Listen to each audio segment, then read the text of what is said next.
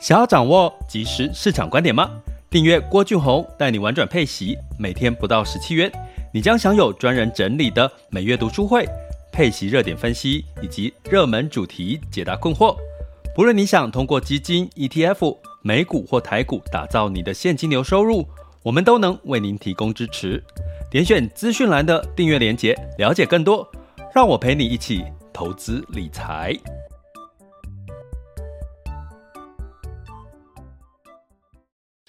各位亲爱的学员以及听友们，大家早上好、中午好、下午好、晚上好。今天是二零二三年的九月二十八日。那先预祝大家中秋节快乐，以及老师们教师节快乐。那接下来就有三天的假期了，大家应该要好好的去放松一下心情。为什么？因为秋天到了，然后第四季，第四季呢，也是我们在市场投资的旺季。不是不是 forget 那个忘记哦，是真的是忘记，就所有的事情都可能会有更好的数据出来，比如说像这个圣诞节假期的期待啦，比如说在十一长假哈，在接下来呢，这个中国进入十一长假，那我们有中秋假期，我们还有国庆的假期，这些休假都会让消费的力道呢。都会有更好的表现的机会。那甚至呢，在今天稍早，在媒体呢，我们可以看到很多哈，像这个呃，中国其实很跟过往哈比较让人意外的是，它在十一长假，十一长假中国是休到从周五开始休到这个呃十月六日哈，所以这次也休的时间也蛮长的哈，所以他们休假。之前中国也是意外的宣布，哈，就是提升了、提高了这个资金的流动性。那某种程度呢，也会激励一些股市的一些表现的机会。所以呢，哈，九月份如果你觉得很闷，那可能你可以期待一下十月份之后呢，可能相对来讲会有一些比较好的一个表现了。好，那我们今天要来聊聊什么主题呢？其实。呃，基本上，我们透过这个配息，或者说我们在讲月现金流这件事情，某种程度跟退休有一个很大的关联性哦。因为为什么？因为退休、退休、退休，我们讲提早退休、退休，它其实规划的退休金规划都是在讲所谓的月退休金哦，比如说。劳保的部分就是所谓的每个月要领的一部的劳保年金哦，年金就是一个月现金流的一个概念哈。那在提早退休这件事情哦，刚好在这次的媒体又发布了一个消息，在去年呢，劳保的劳工退休哦，请领退休劳保的退休金的人呢，其实是有大幅度的。呃，是有增加的哈，那大概是近十五年来的新高，退休人数大概是来到了十万十万多人哈。那基本上这件事情可以带来什么样子的一个讯息？刚好呼呼应到，我想到在之前我有跟一个朋友聊哈，那其实最近台湾出现了一个，我觉得一则以喜，一则以忧了哈。我我我觉得优的部分，因为我昨天在直播，我们直播读书会聊到泰国。那台商呢，基本上都跑到泰国去，因为泰国有比较多的优势，哈，包含他在企业投资的部分，他可以在那边买地，他可以在那边可以十五年的这个免税，哈，甚至你在越南都还是要税，哈，所以对台商的优势是很大的。再加上他可以台商可以透过泰国去拓展到东协啦或其他的市场。所以基本上呢，我们看到的优就是说，其实很多台商都到东南亚去设厂了。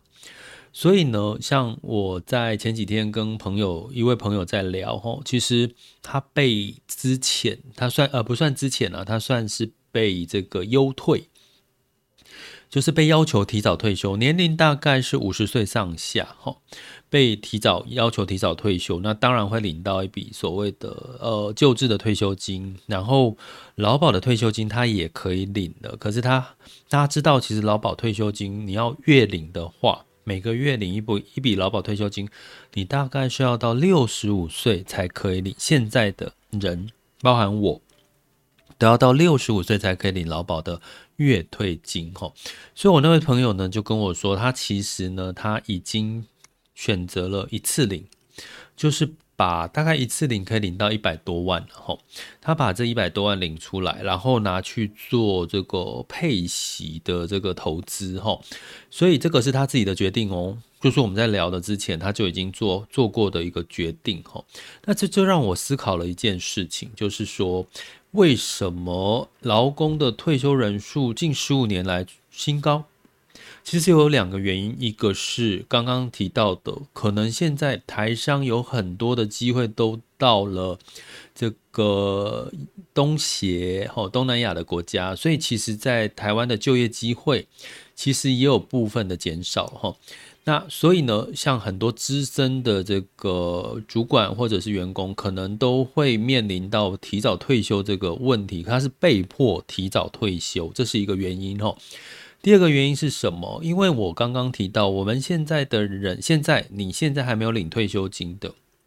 你现在是五十岁以内的，你都要到六十五岁以后以上才可以领月退金了。月退金大概会有多少？大概会是两万、三万，差不多，差不多就是两三万这个数字哈。所以听起来退休可以领个两三万，其实也不错，对不对？因为你至少是可以吃饱、填饱肚子，然后穿得暖，吼，稍微有一些娱乐生活，其实都可以，吼，两三万这个数字，你觉得呢？你觉得如果你退休之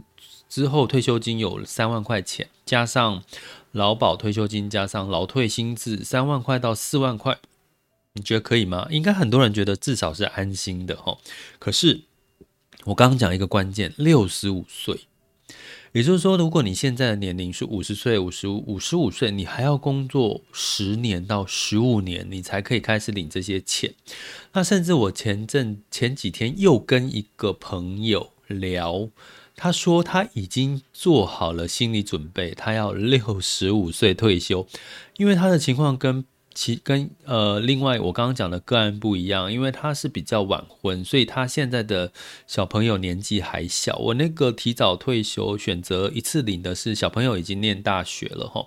那我另外一个朋友，他其实是。呃，就是他要打算六十五岁才能退休，因为他其实是一个人要养活，比如说他老婆是在家带小孩哦，因为其实你要去请这个相关的这个保姆啦或什么，其实你要花的费费用跟。老婆出去外面工作赚钱，其实是同样的意思哈。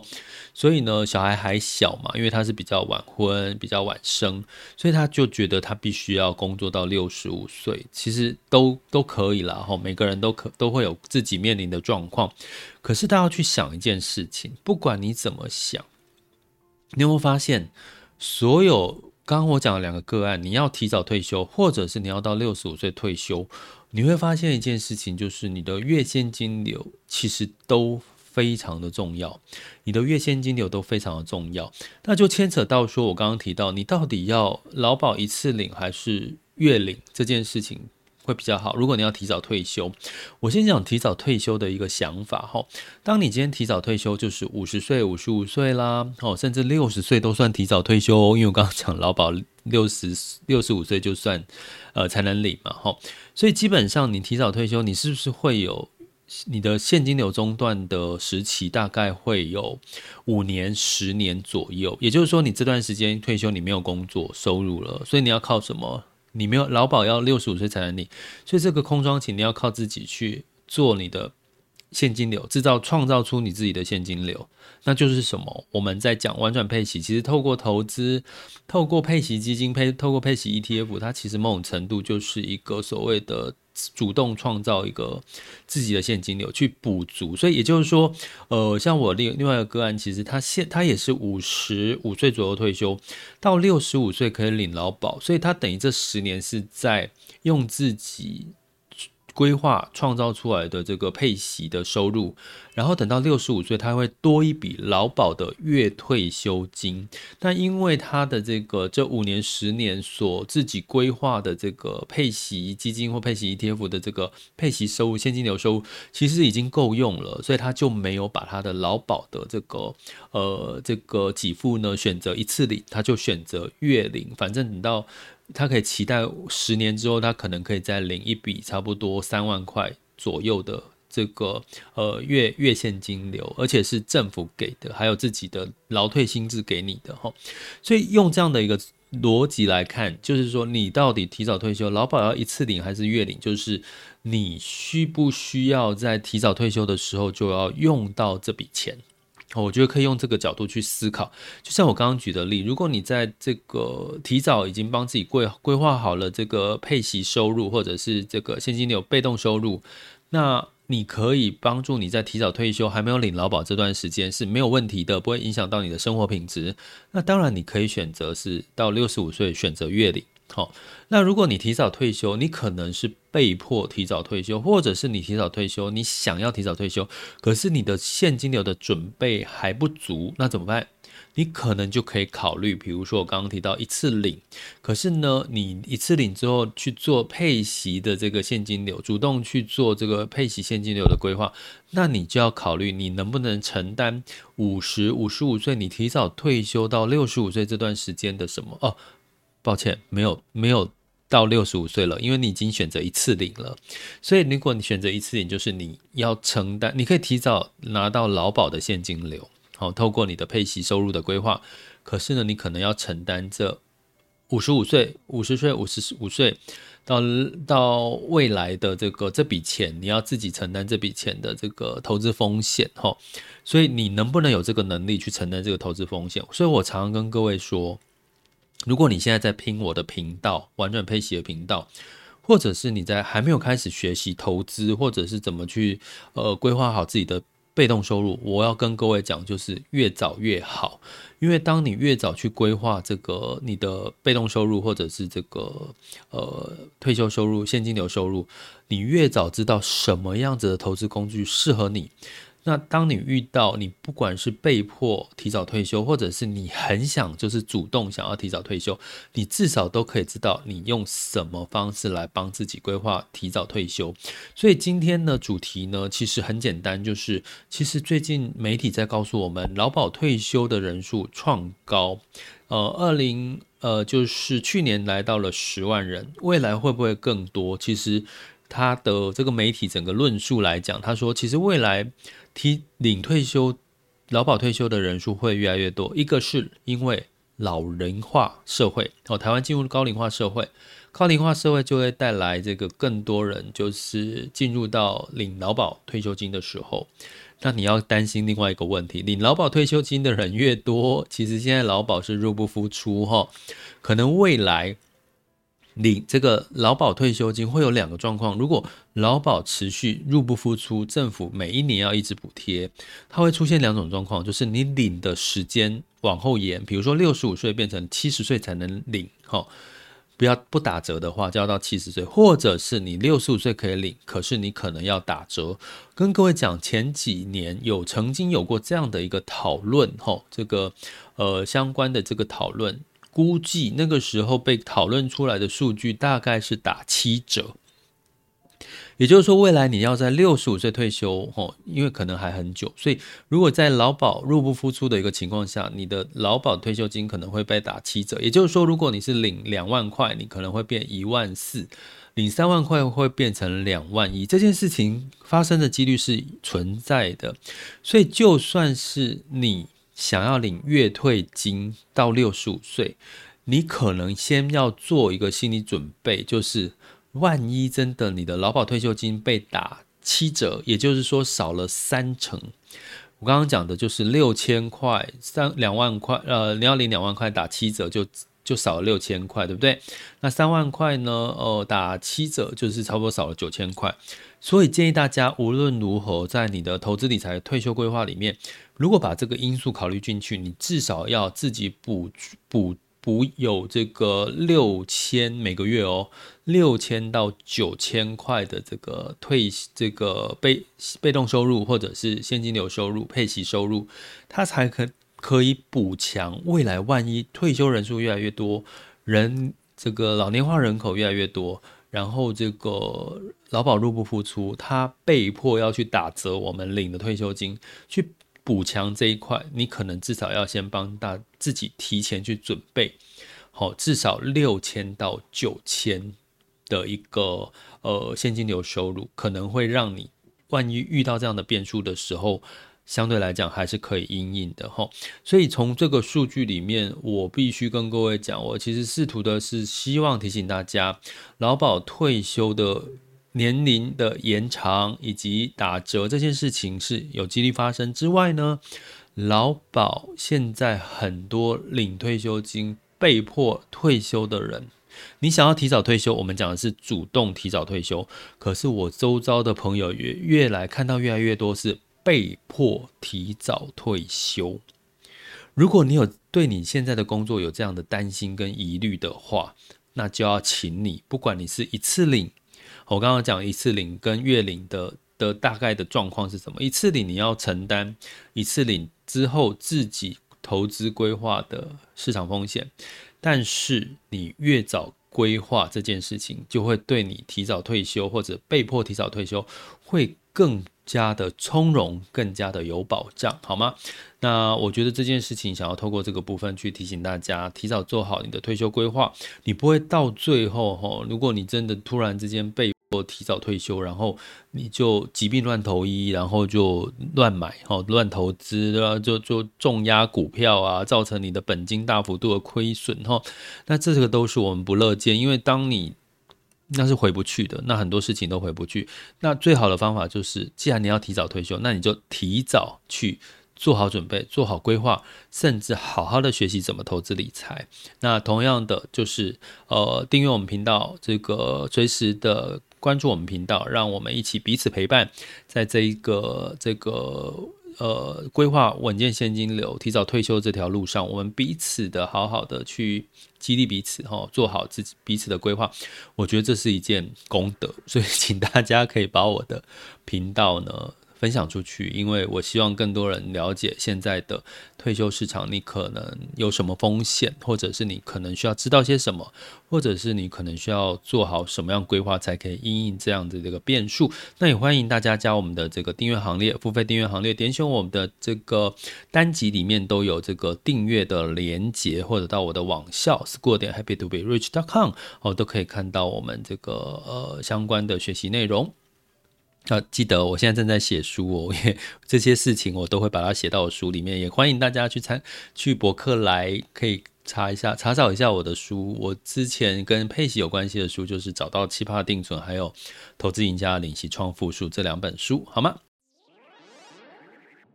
想要掌握即时市场观点吗？订阅郭俊宏带你玩转配息，每天不到十七元，你将享有专人整理的每月读书会。配息热点分析以及热门主题解答困惑，不论你想通过基金、ETF、美股或台股打造你的现金流收入，我们都能为您提供支持。点选资讯栏的订阅连结，了解更多。让我陪你一起投资理财。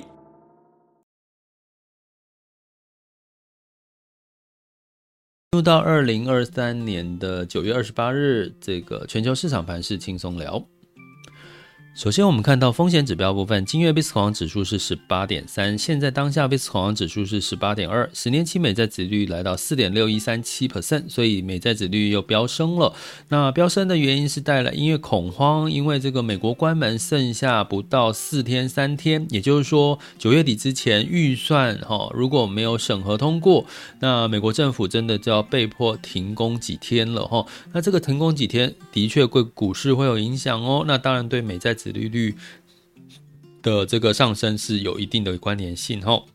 那整体来看呢，整体的数据在十月份要进入到美国的这个财报了哈，第三季的财报公布。不过目前看起来，美国相关的景气数据哈，包含像这个八月份耐久材订单，其实是优于市场的预期，都是成长的。所以目前整体的美国景气都不弱哈。所以整体来看，对美国哈涨涨跌跌，道琼是下跌零点二 percent，S&P 五百、纳斯达克以及费城半导体分别下跌呃上涨，更正一下，上涨零点零二、零点二二跟零点九。个百分点，